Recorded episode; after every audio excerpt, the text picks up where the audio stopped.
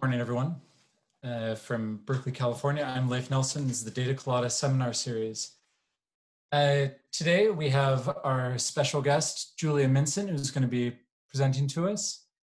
And she's going to be joined by a series of great panelists. So we have Daniel Ames, Frances Chen, George Loewenstein, Jane Risen, and Juliana Schroeder.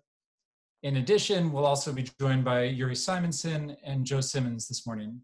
So I'm going to hand over the floor to Julia Minson in a moment. I just want to remind you, if you haven't been here before, that the Q&A function you'll find at the bottom of your uh, panel allows you to send questions or comments to all of the panelists, including Julia. Julia presumably be too busy to casually read them, but don't worry, the other panelists will. And on top of that, even if we don't get to your question today, they are saved and Julia will have a chance to read them after the seminar is over. So thanks a lot for coming. And uh, Julia, the floor is all yours.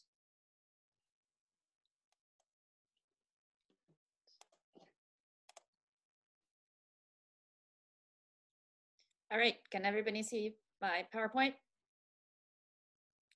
Awesome, yeah. thank you. Um, all right, thank you so much everyone for uh, joining me today. Uh, thank you in particular to my uh, panelists who have uh, generously agreed to help with this talk. Um, I also want to introduce Frances Chen from the University of British Columbia. Frances. Uh, Frances has been a, a co-author on this work for uh, longer than both of us care to remember, and she has generously offered to take all the questions today. So uh, all the hard questions, just send them directly to Frances. Um, Uh, so the work that I want to share with you all today uh, is motivated by a question that permeates a lot of my research program, and I think is a question that's uh, really fundamental to the functioning of our society uh, and even sort of democracy as we know it. And that is the question of how people uh, who hold deeply opposing uh, views uh, and beliefs and even have sort of different understandings of what is real and what is false, how can those people engage with each other uh, and have meaningful conversations and interactions? Um, a fundamental assumption behind most of my work is that engagement with opposing views is important and beneficial. Um, so we have research from work on judgment decision making that basically shows that if you give heavy consideration to forecasts and judgments that are different from your own, uh, accuracy tends to improve. Uh, we know that in organizational behavior, giving consideration to minority perspectives improves loyalty and organizational commitment. Uh, and of course, in cases of conflict, when parties feel heard, uh, that conflict is less likely to escalate. That being said, uh, people and organizations and entire nations uh, very regularly fail to garner the benefits of engagement with opposing views. Um, and so for the last few years, uh, I have been uh, trying to define, understand, and figure out how to measure um, uh, the way that we have defined receptiveness in our work is to consider, and evaluate supporting and opposing views. In now, I'm going to be talking about receptiveness for an hour. So I think at this point it's good to like linger on the definition a little bit and try to highlight some specific aspects of it. So first of all, notice that we're defining receptiveness in terms of the difference between how people treat information on their own side relative to how they treat information on the other side. In other words, we're not that interested in whether you're like a curious person or a deep thinker, right? There are uh, classic, well established constructs in the literature that capture those tendencies, right? So we have things like openness from the big five, we have things like need for cognition or need for cognition, capture those types of tendencies. What we're interested in here is when there's disagreement, when there is discord, what is the gap between how you treat information that supports the other side versus how you treat information on your own side? The other piece of the definition that sort of very carefully considered is that we're thinking of receptiveness uh, as occurring at the entire spectrum of events that need to happen for a person to really process uh, some new information. So, receptiveness is willingness to access, consider, and evaluate information, right, in a relatively impartial manner. We're saying relatively impartial because 100% unbiased is, you know, damn near impossible and probably not even sort of normatively appropriate. Uh, but we're looking at people who can shrink that gap at every stage of information processing.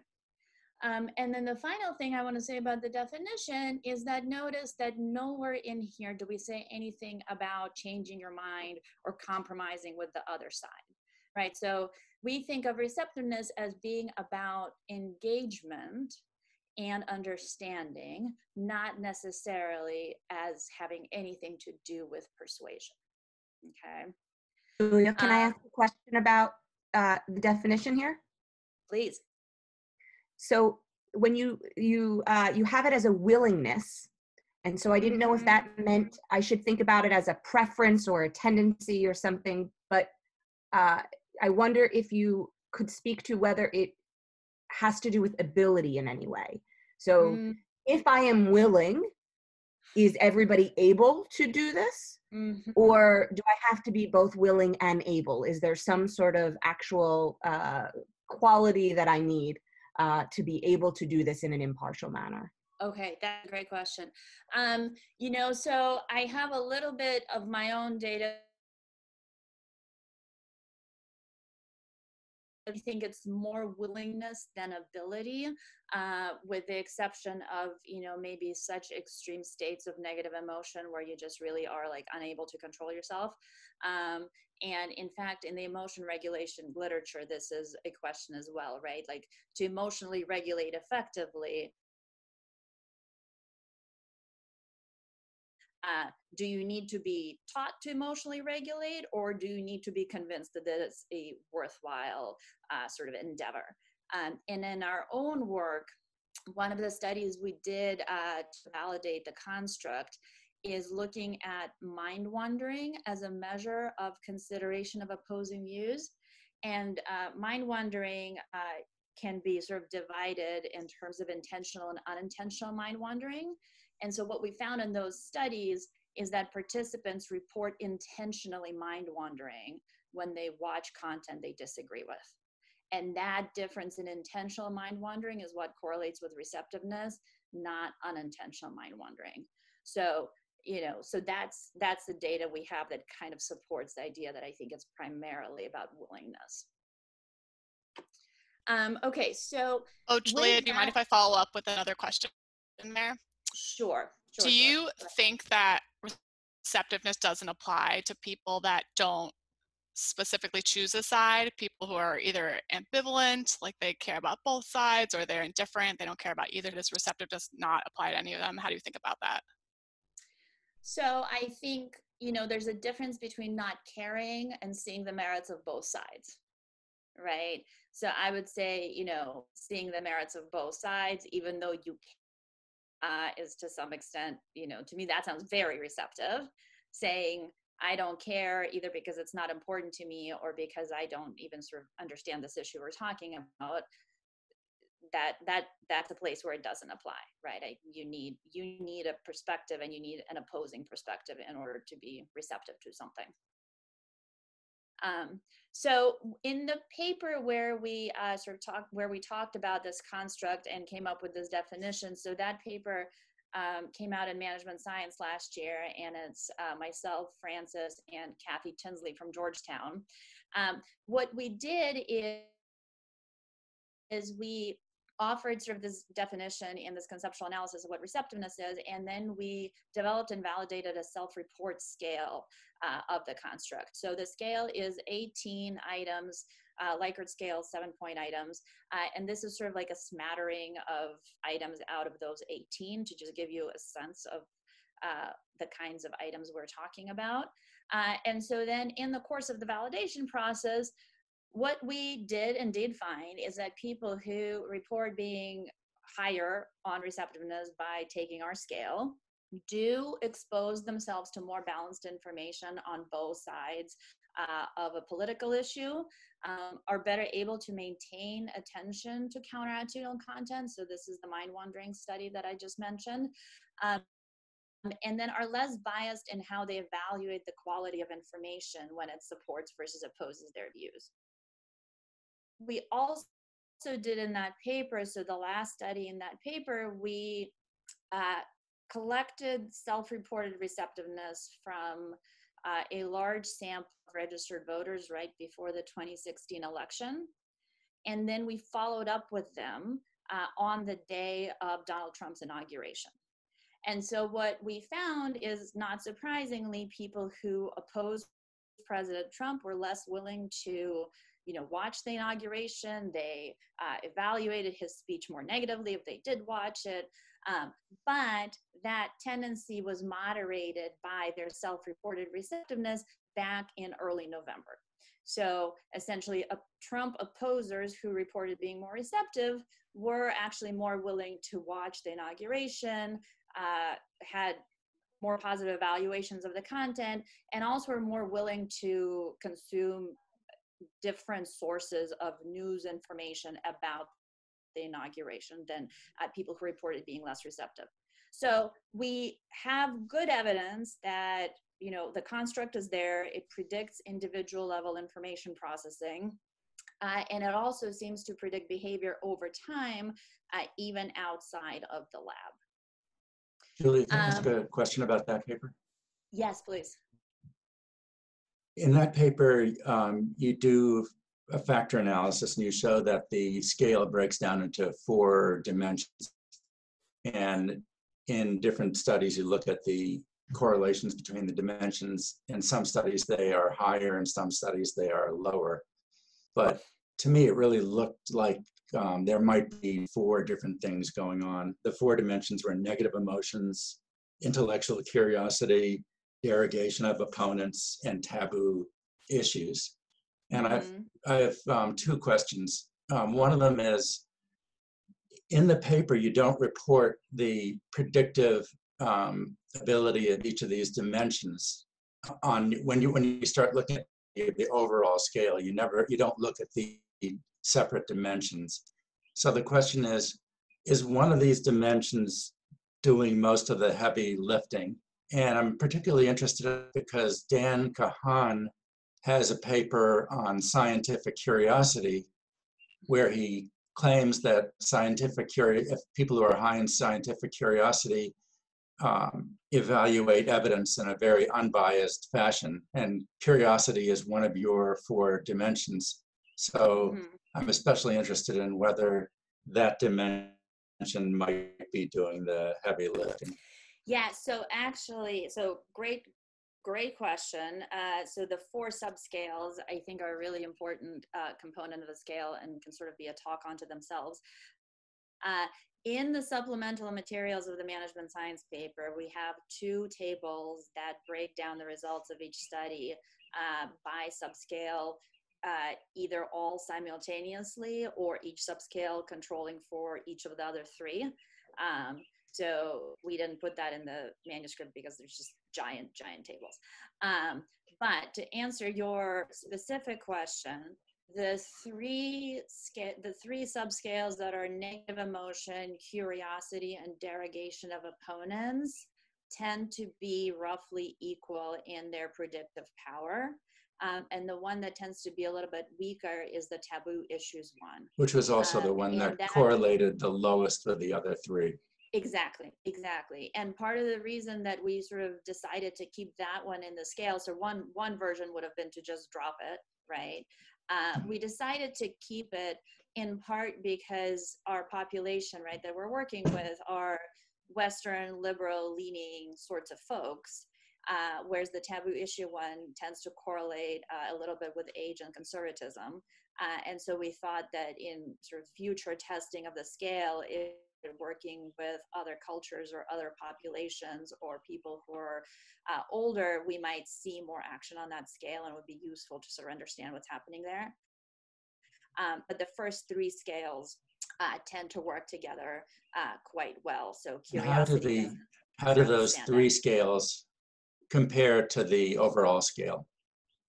Do the, does the overall scale um, predict much better than each of the three, which are, which you say are about similar? Correct, correct. Yeah, the overall scale does better than any, eh, than any subscale individually. Okay, so where I want to take us today, we have a measure. Uh, we have kind of evidence that it predicts individual level cognitive behavior. But one of the reasons that I have always been uh, really interested in receptiveness is the deep interpersonal nature of this construct, right? Uh, when we study these type of phenomena in the lab, we often present participants with sort of static stimuli in order to have good experimental control. But in reality, most of the time when you disagree with an opinion, that opinion is coming from some other human, right? And quite often you actually have to interact with that human. Uh, and so one of the things that we've always been interested in is how does receptiveness unfold uh, over time and how does it affect uh, interpersonal interactions? What does it look like uh, when people are trying to be receptive uh, to opponents? Uh, and what does it do, right? Like, does it have actual effects? Uh, I always like to use this picture because if you look at it, right, if you look at the two Obamas, um, I have no idea what's going on in their heads, right? This is the day of the inauguration. Um, but if you look at President Obama, like if I were to make up what a person might look like if they're being receptive, I would think they would look something like that. Uh, whereas if you look at Michelle Obama, she does not look very receptive in this particular moment. So we don't know what's happening in their heads. And here we're talking about sort of their body language. Uh, in the paper that I want to show you uh, sort of detailed data from, uh, we look at the question of express receptiveness in terms of language. So, uh, a construct that we're calling uh, conversational receptiveness. How do people express and perceive receptiveness as it comes out of their mouths, or in this particular case, as it comes out of their keyboards? Um, this is a paper that uh, just came out in OBHDP with uh, Mike Yeomans, Hannah Collins, who is a, a PhD student at HBS, Frances, uh, and Francesca Gino at HBS. Um, I'm going to show you three studies, and if we have time, there's going to be a bonus study.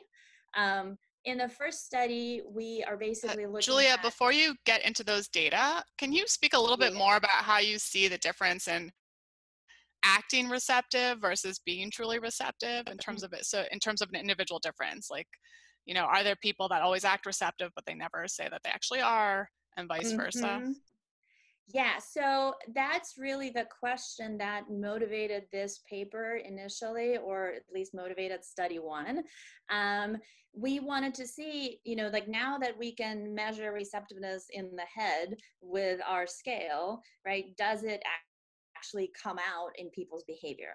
Uh, so to me, a really important question was if I feel like I'm super receptive and I am arguing with somebody, can they tell that I'm being receptive? Right? Do I get credit for it? Do things go better? Uh, or is it something that's sort of totally in my head, right? And not visible to the outside world? It really makes no difference as far as social interactions go. Um, and so that's where we started out uh, is trying to understand can people perceive receptiveness in others? Um, and then that became a challenging problem uh, and so in study two, we went to developing sort of a very precise measure of perceived receptiveness in text using natural language processing. Um, and then once we figured out how to do that in study three, we then went on to actually manipulate uh, receptiveness in conversation by uh, essentially assigning some people to a training condition. So, Juliana, I'm kind of kicking that can down the road because that's what the rest of this talk is about. Um, any other questions before I go on?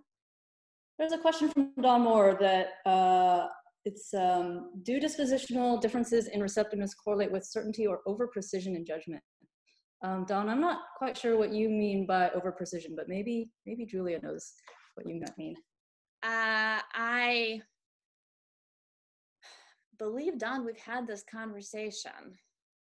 Um, and I don't have the data on it. Um, I would be very interested to know if they do. You know how hard it is to correlate much of anything with over precision because everybody's so darn over precise. Um, but I think that's a really interesting question. Thanks, Don. Anything else there in the questions? Yes, uh, not on the questions, but um, following up on Juliana's question. Uh, maybe I missed it, but have you ever looked at the, it seemed to me that these two papers were about very, very different topics, even though they have the word receptiveness in them. Have you looked at um, the connection between somebody, somebody takes the receptiveness scale, your receptiveness scale, and then they talk to somebody, then they interact with somebody else. Does that, um, and then let's say you, you test it with the machine learning that you're going to tell us about. Mhm. Um, do, are people who are measured as more receptive, do they um, communicate in a more receptive fashion? So I'm going to show you those data. Okay. Uh, the the short answer is not much so, no. So the way people express receptiveness versus what they feel about themselves turns out to be very different things. Um, No, so I'm not, I'm not talking about how they, I'm not talking about how they feel about themselves. I'm talking about how your scale measures them to be. Right. So how they report, what they self-report on the scale, how receptive they believe they're being, uh, has very little to do with how receptively they come across to observers. So are, are you saying that your scale measures people's self-perception of, of receptiveness, or does it measure actual receptiveness? So what our scale measures is, I mean, obviously self-perception because that's how they're answering the scale, but also uh, their behavior in terms of how they process information, right? But the way they're perceived by counterparts, right, only comes across in terms of what they're saying. And so counterparts are perceiving receptiveness in a different way, right? So there's a big self other difference in terms of what I think being receptive means and what my counterpart thinks being receptive means.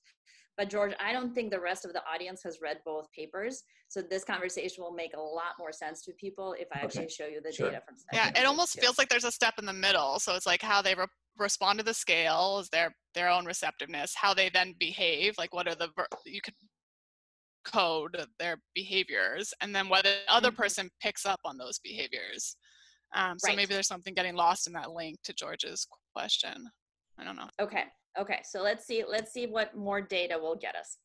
Um, okay. So this is the study we started out with to try to understand how receptiveness is or is not perceived.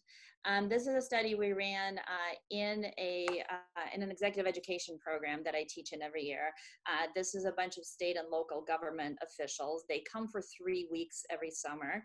Um, different group comes for three weeks every summer. Um, and so on the first day of the program, before they have met each other, we give them the scale. So George, this is kind of what you're asking. We're asking them how receptive are you, uh, sort of dispositionally, uh, and then we get them to report their attitudes on a bunch of controversial issues. On day two, we bring them to the lab and we pair them with somebody else from the group who they strongly disagree with on one of these controversial issues. They then have a five round back and forth chat about this controversial issue with this person they disagree with. They're in individual cubicles. They have no idea uh, who they're talking to. Um, and then we ask them uh, essentially three things. We ask them how receptive they thought they were being in the conversation. And we do that by using the scale, but we just modify to ask them about receptiveness in that conversation rather than in their life in general. Uh, and then we ask them how receptive they thought their partner was. Okay, so now we have a measure of self perception and a measure of peer perception. Uh, and then we also asked them uh, a number of questions about how how much do they want to interact with this person in the future. Um, so how much would you like them to be on a team with you? How much do you trust their professional judgment? Uh, and how much would you want them to represent your organization on an interagency task force? Remember, this is state and local government officials. Uh, these three items hang together pretty well, so uh, we mostly treat them as one measure of sort of interpersonal intentions in the future.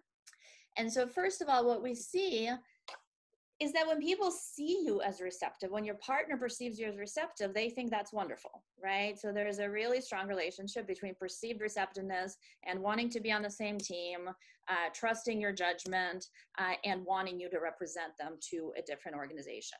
And remember, these are all people who were paired to disagree with each other.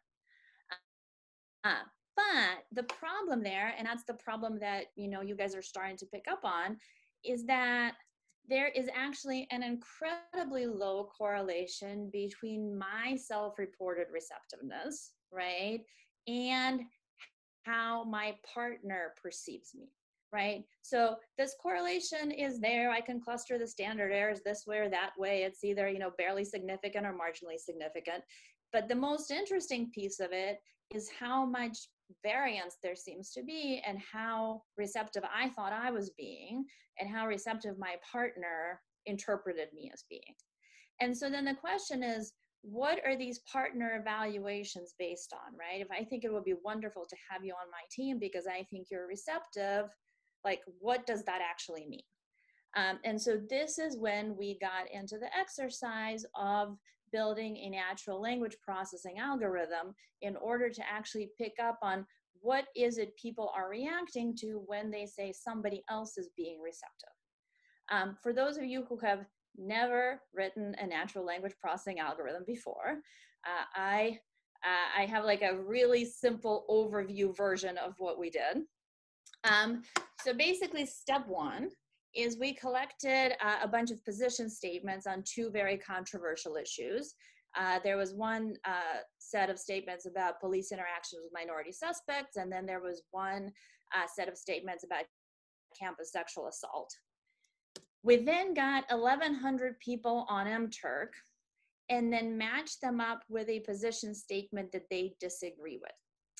Those 1,100 people had to write a response to the statement they disagreed with. Okay.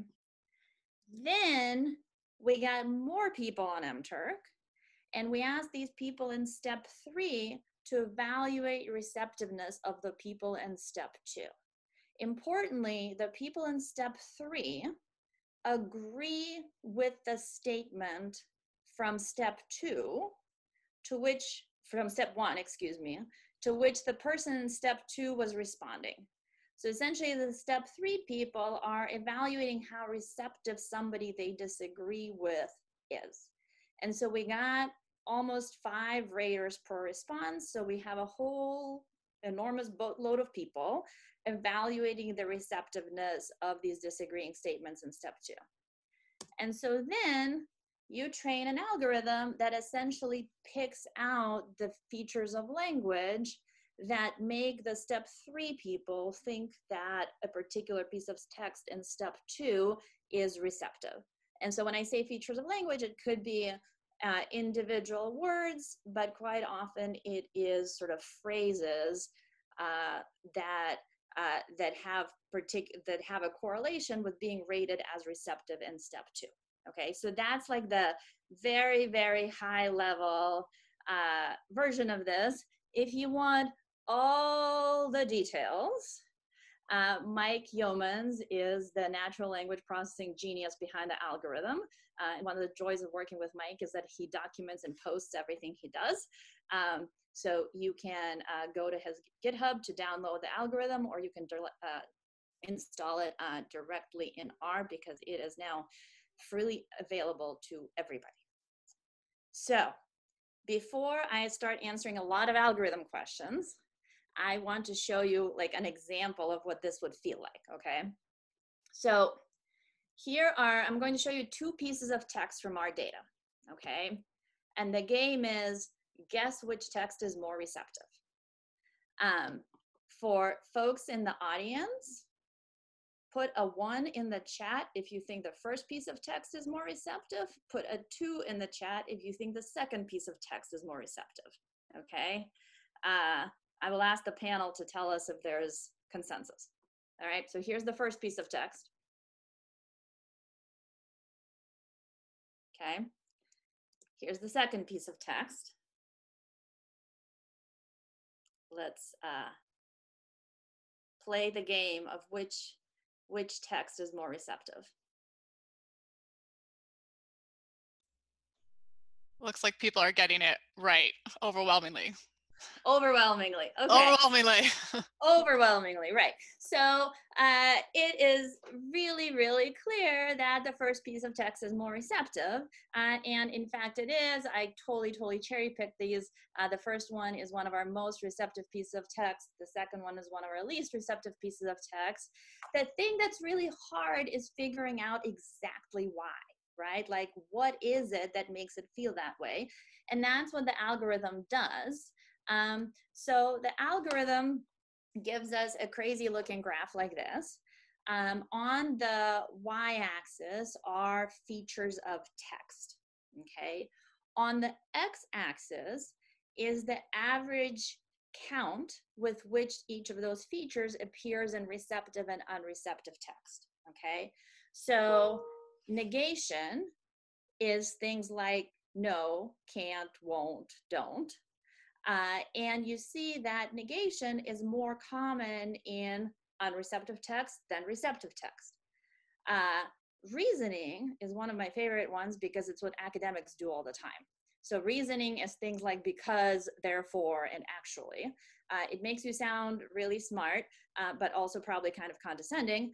Uh, and so reasoning language is more common in text that is judged to be less receptive. Um, all these other things are uh, language features that are more common in receptive rather than unreceptive text. So this is why the blue bars are longer. Um, impersonal pronoun is it's. It's not very interesting. Uh, but acknowledgement is really interesting and really sort of uh, interpretable, right? It's people saying, I see that you're saying, or I understand that, or you are saying, blah, blah, blah. Hedges is uh, moderating your claims. So it's saying things like sometimes something, something, occasionally blah, blah, blah. Couldn't it be something or other? Um, the second person pronoun is you. Uh, demonstrating agreement is kind of self explanatory, right? I agree that something or other. Um, positive emotion words. Uh, and the first person single pronoun, so I. So now if we go back to our two pieces of text, these guys, these two pieces of text are different in these particular ways. Okay, so these are the five features that differentiate those two particular pieces of text, and it looks like this. So I understand is acknowledgement, probably is a hedge, I can also see is acknowledgement. I agree is agreement, but possibly sometimes is a hedge. And then do not is a negation. Therefore, uh, because, because are all uh, reasoning words, and can't is another negation. Okay, so that's kind of how, um, that's what the algorithm does. And of course, having that tool allows us to be sort of much more precise now about what it is we think people are reacting to when they say something is receptive. Uh, and it also allows us to be incredibly consistent in our coding of uh, sort of very large amounts of text um, in, in a pretty fast, in a pretty quick way. All right, algorithm questions. Yeah, just send them to Mike. Julia, we have a question from Lishi, and I was trying to find the answer, exact answer in our paper, but you probably know it better that you can answer it faster than I can. How do you define receptiveness to participants when you ask them to rate dis disagreeing others' responses in step three? Okay, so remember we had, uh, okay, the, the short answer is we literally teach them about the construct and the scale. We say, there's this thing called receptiveness. Here is how psychologists define it. There's a measure of receptiveness. It has these questions in it. People who are more receptive answer it like this. So we try to eliminate as much noise as possible from uh, the way they answer that question, right? We want our participants to have the same understanding of receptiveness as we do. Um, and then we give them a quiz on the whole thing to make sure that uh, they got it. So it's sort of it's our version of receptiveness. It's not like whatever they think receptiveness is. Okay, so now I think I'm going to uh, get closer to answering George's and Juliana's question. So we can go back to our state and local participants here. And remember these measures of interpersonal intentions, right? So now what we're going to try to do before we saw that uh, those measures of interpersonal intentions were highly correlated with how receptive people thought their partners were. Uh, now we want to see uh, what else those things are correlated with. Um, and so that's what uh, this graph is. So this bar is essentially just a bar graph representation of the scatter plots that I showed you earlier.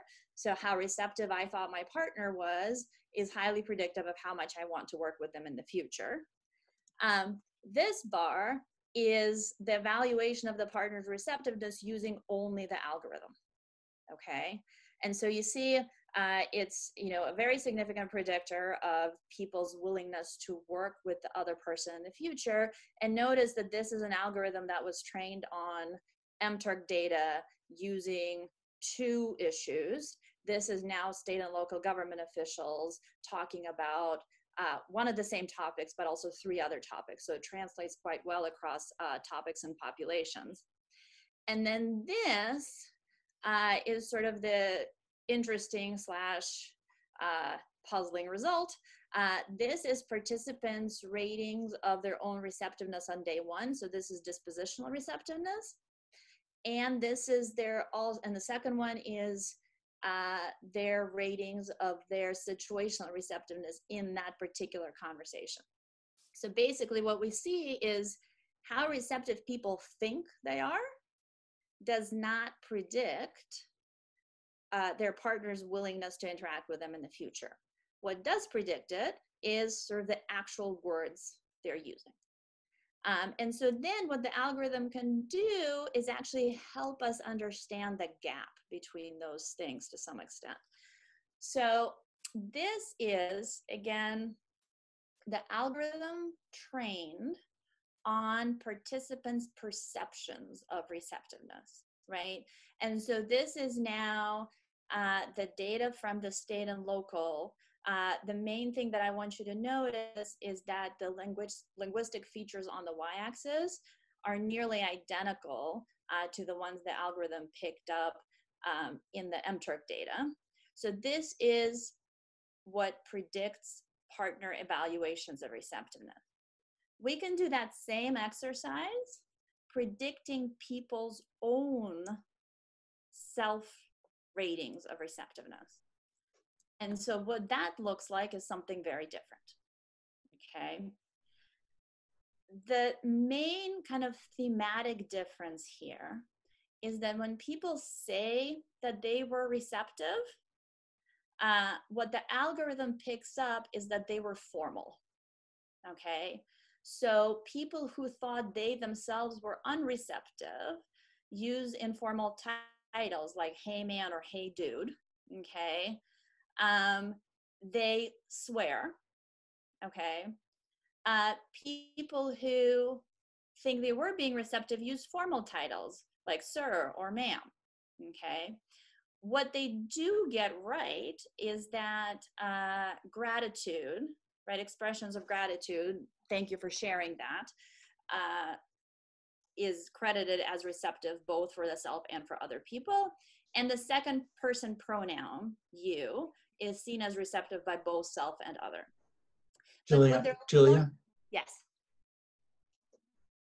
So that what you're now referring to as self-rated um, receptiveness is your Mhm. scale, is that correct? Yes, it's their answers on the scale, correct. It feels to me like you're undermining the first part of your talk, like, um, because all of a sudden, in the first part of your talk, you were referring to that scale as a receptiveness scale. Yes, And now you're saying it's self-perceived receptiveness and it doesn't actually relate to how other people um, perceive you or, or anything like that. um, do you think, so do you think that your scale that you report in the first paper isn't really about receptiveness, it's just people's perceptions of themselves? No, I don't think that. Um, and I think what you're pointing out is actually a really sort of important question and sort of a fundamental problem with how we study these type of phenomena. So something like receptiveness, there's a part of it that's a set of my beliefs about myself, right? There's sort of the self-report part. Then there is how do I actually interact with information? Am I willing to listen to Fox News as a liberal? As a, am I willing to listen to CNN as a conservative? Right? Am I willing to think carefully about arguments on the other side? Then, then there is what do I say to people when I'm faced with somebody who disagrees with me? Right? These are sort of three aspects of this phenomenon that we have looked at carefully there are other aspects that we haven't gone to yet, right? Sort of what happens to my long term relationships or the types of conflict I have in my life when I'm receptive or not. Uh, and I think what's really important here is we're trying to study the construct from every angle, right? It's sort of that problem of, you know, people touching the elephant from different sides. We are trying to walk around the entire elephant. I think. And so the scale the scale predicts individual level information processing, right? So people who say they're more receptive are more willing to go to listen to the Trump inaugural three months later. But when they talk, what they're saying is not what opponents want to hear when they're hoping to talk to a receptive person. So there's a self other difference. It's not clear that the speaker is wrong, right? It's just what we perceive as receptive in others is different than we, what we perceive as receptive in ourselves in terms of language. There's a disconnect. But the scale very cleanly predicts uh, individual decision making in terms of how you process information. I think you don't do justice to your own scale. I think your, I think your scale is a pretty good measure of receptivity, and that your second paper is mislabeled. That it, uh, it's mistitled. It should be titled "Conveying conversational receptiveness. And what your mm-hmm. second paper shows is that people, um, how people come across isn't how they actually are. Mm-hmm. Um, I think I'm willing to accept that your first scale really does measure receptiveness, but your second paper shows that um, people don't convey um, the, how receptive they are. They're not, they're, um, so there's no relationship between how receptive you actually are and how receptive you come across. And in fact, you're gonna, you're about to show us that it's really easy for people to be taught how to fake it. Right. So I really like your summary of the two papers. I do think the scale is really good. Uh, I think the scale uh, predicts the way people engage with opposing views better than any other scale we've tried uh, for this exercise. Um, and I do think that cognitive receptiveness and linguistic receptiveness are two different constructs. Uh, you know, so, and I think kind of articulating what the difference is and how can people who are cognitively receptive learn to sound linguistically receptive. Uh, you know, there's there's an important theoretical problem understanding these are actually two different things uh, and then there's an important applied problem of figuring out how to get people to sound the way they want to sound, whatever that may be. But yes, I, I do love our scale. So if, if these are really kind of separate constructs, the cognitive receptiveness and linguistic receptiveness, which I like having sort of different labels for them if they don't correlate very highly, and what do you think the linguistic receptiveness is really picking up on there? You know, what's the underlying cognition for the people that convey this type of receptiveness that your algorithm picks up on?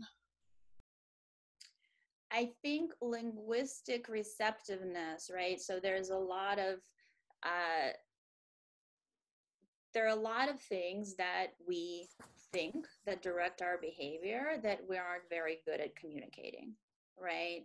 It seems that people who are observers, right, who perceive be, perceive language as being receptive, what they're focusing on is uh, engagement, um, so asking, you know, showing that you've heard them, finding areas of agreement, uh, even things like saying you, right? Which, for example, in you know therapy world is a no-no, right? But in this case, saying you usually means you said this and you seem to think that. Um, so it's it's signs of engagement, but saying those words is different than engagement in your head, right? And that's and I think those two things don't sort of take away from each other. It's just important to recognize they're different. All right, I'm going to move on. Um, so here's what we got so far. So we've got this conversational receptiveness construct.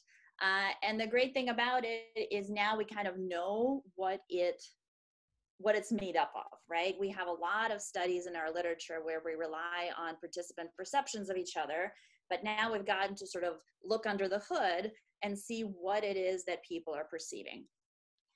Um, and we know that people like other people who are conversationally receptive.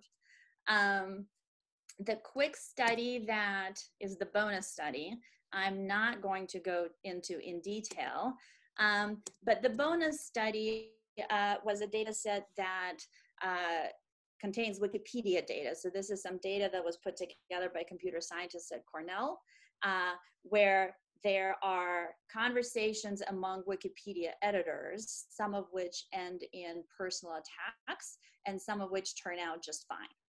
Uh, and so what we can do is we can use the algorithm on the first bit of text in those conversations and we can predict above chance which ones will end in a personal attack and which ones will not.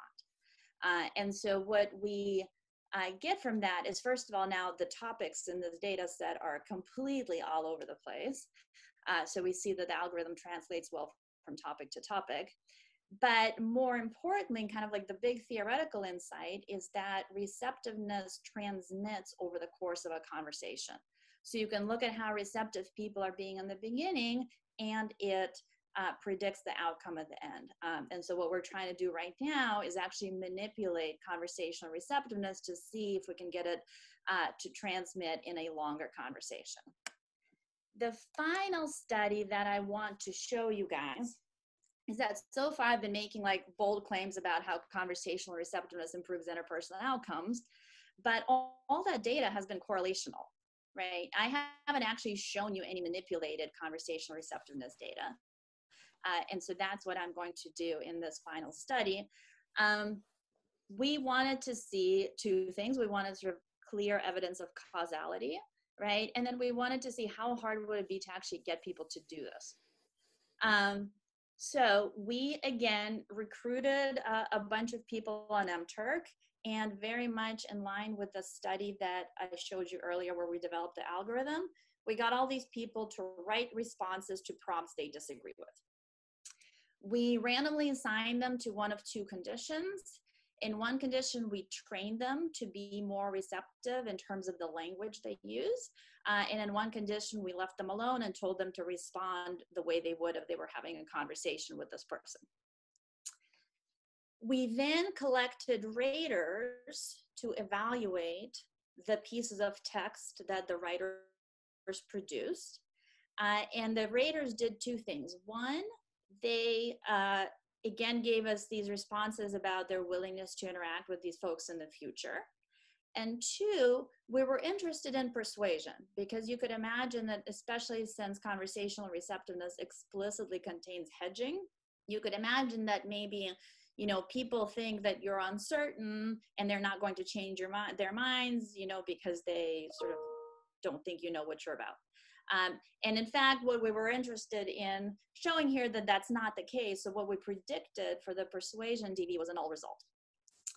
Um, we then also asked the writers, so the writers who were randomly assigned, to actually predict what the raters would say about them, uh, because we wanted to see if people could sort of anticipate effects of receptiveness. Okay.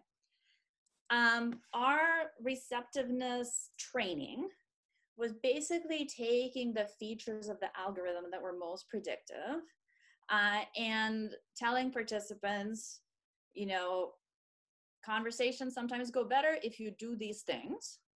Uh, and we told them the four things that we wanted them to do using positive affirming statements, acknowledging the other person's views, using hedges, uh, and trying to find points of agreement.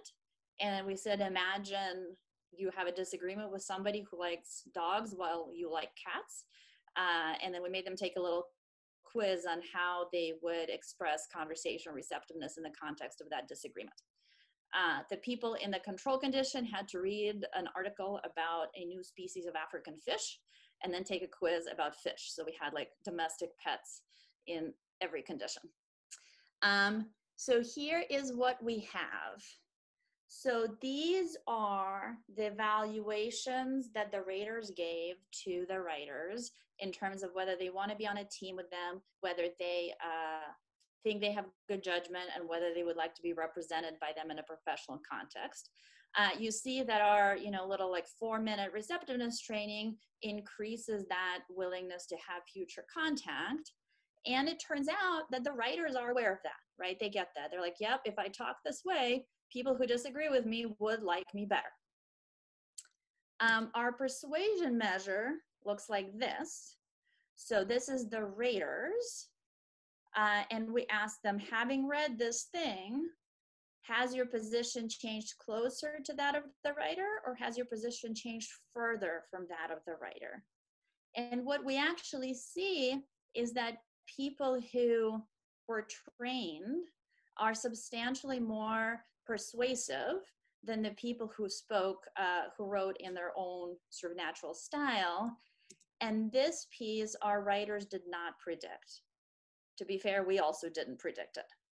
Uh, but what we find is that uh, conversational receptiveness seems to make you uh, more persuasive. So, those are the data. Um, I do think it's worth kind of putting it all together because, uh, as George and Juliana pointed out, there's a lot here. Um, I think what we're trying to do that's really important is we're trying to be very comprehensive in terms of how we study this construct, right? So we have a clear articulation of what we believe receptiveness is. We have a well validated scale. We know that it predicts uh, information processing both in the lab and in the field. Uh, and now we're starting to look at interpersonal implications and sort of the errors that people make in that space. Um, this is quite different than a lot of the work we have done in the past uh, in terms of partisan biases, right? Where we normally sort of start with the bias and demonstrating it. Uh, we are really trying to look at the whole elephant.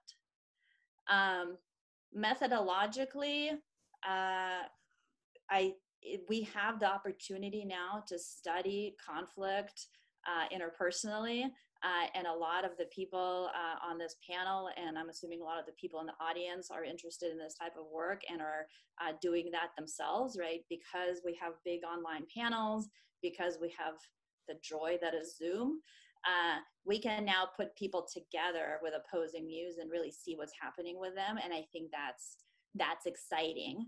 Um, and where I would really like to go is also trying to look at how conflict unfolds over time right? Sort of that additional dimension.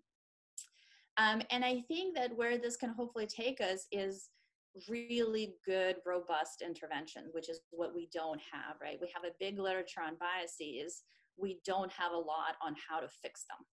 Um, and so I know Juliana and Jane are working in this space, uh, but I would like to see more. And I think that uh, having a really good understanding of what's under the hood can help us uh, intervene much more effectively thank you to all the people uh, who've been uh, my co-authors uh, in this work. It's been really a fantastic set of papers to work on um, because my co-authors have been so fantastic. Um, and I have a few more minutes to talk. Julia, I have a, a, question. And first, thanks for uh, walking us through this fascinating line of research uh, great presentation. And one of the things that pops out to me most is one of the final results you showed us that people appear in that final study with the intervention and the training to fail to appreciate the persuasive impact of receptiveness. I find that fascinating. And I guess I have a general question and a data question. General question is Do you think that could be because people feel like being receptive is uh, they have a folk theory, a widespread folk theory that being receptive is equivalent to being weak. It's a, it's equivalent to capitulating, and the that's a conceptual question about your intuition. And then the data question is, do you have dispositional in that final study? I think it's study four in the paper. Do you have dispositional receptiveness for those people? And if you do, do you know if people who are lowest in receptiveness are the most likely to underestimate the Mm-hmm. persuasive impact of perceptiveness? That's really interesting. So the first the your first question um I think that's I think that's exactly right. Um so George uh, and David Hagmann, I believe, have a working paper with a similar result, right? Where when people express uh, some uncertainty, they're actually more persuasive. So I sort of, you know, believe I believe the persuasion result because now I think there's multiple data sets corroborating it. Um, and I do agree. I think people do see receptiveness as somehow people conflate receptiveness with persuasion all the time, right? So when I give talks, I often get this question of, you know, why should I have to be receptive to those idiots? Uh, right? And the answer is, of course, both sides say that, at least one of them has to be wrong. Uh, but the other answer is receptive doesn't mean you have to change your mind. And I think people confuse those two things pretty regularly. Um, we do not have dispositional receptiveness data in study four, uh, but that's a great question. I, I now wish we did.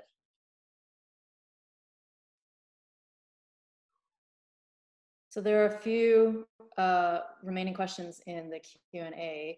Um, I'll try to have like one minute, I guess. I'll, I'll pick one.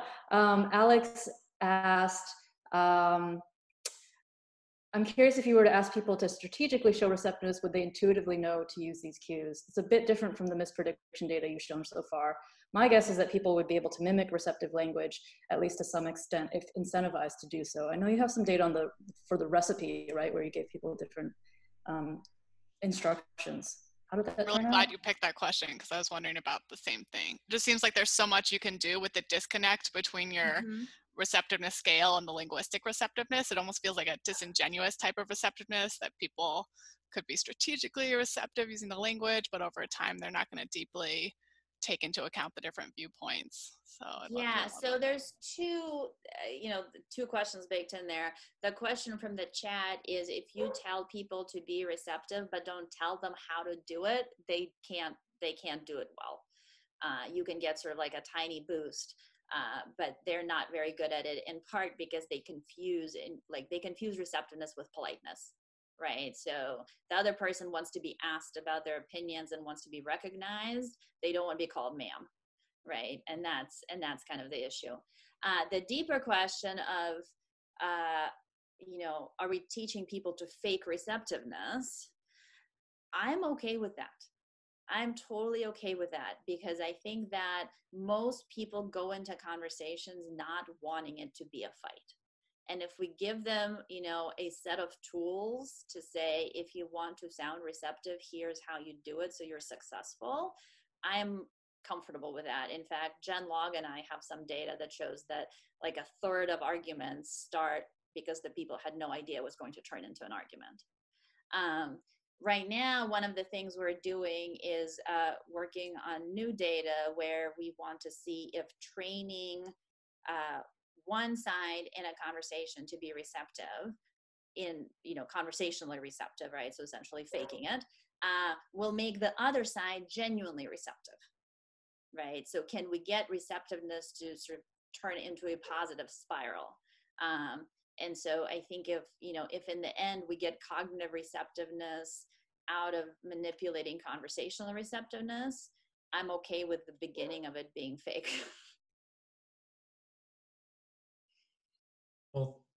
thanks thanks for that, Julia. Thanks for the whole talk. Thanks for all of the to all of the panelists for uh, being here today. Uh, great questions, great back and forth from everybody.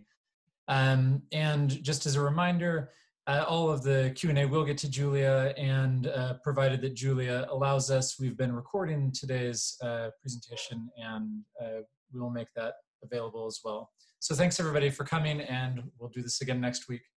All right, take care.